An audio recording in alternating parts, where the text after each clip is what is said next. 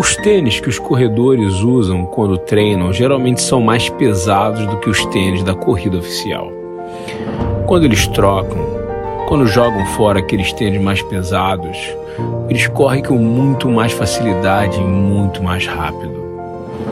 Olha o que o Senhor diz no Salmo 40, de 1 a 3, através do seu servo Davi. Esperarei com paciência no Senhor, e ele se inclinou para mim e ouviu o meu clamor. Tirou-me de um largo horrível, de um charco de lodo, e pôs os meus pés sobre uma rocha, firmou os meus passos e me deu um caminho novo, e pôs um cântico na minha boca e um hino ao nosso Deus. É uma boa estratégia a dos corredores, assim como é boa para nós.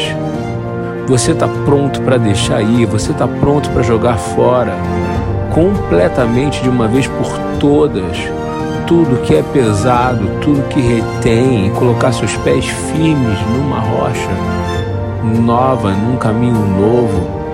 Você não precisa se apegar a pecados que já confessou, a erros que cometeu e com os quais aprendeu e as feridas que Deus está curando. Desapegue, troque esses sapatos hoje.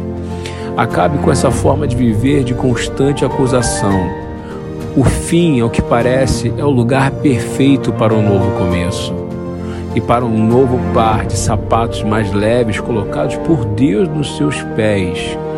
Deus promete que os planos que Ele tem para você são para prosperar e não para causar dano, para lhe dar um futuro e uma esperança, conforme está escrito em Jeremias.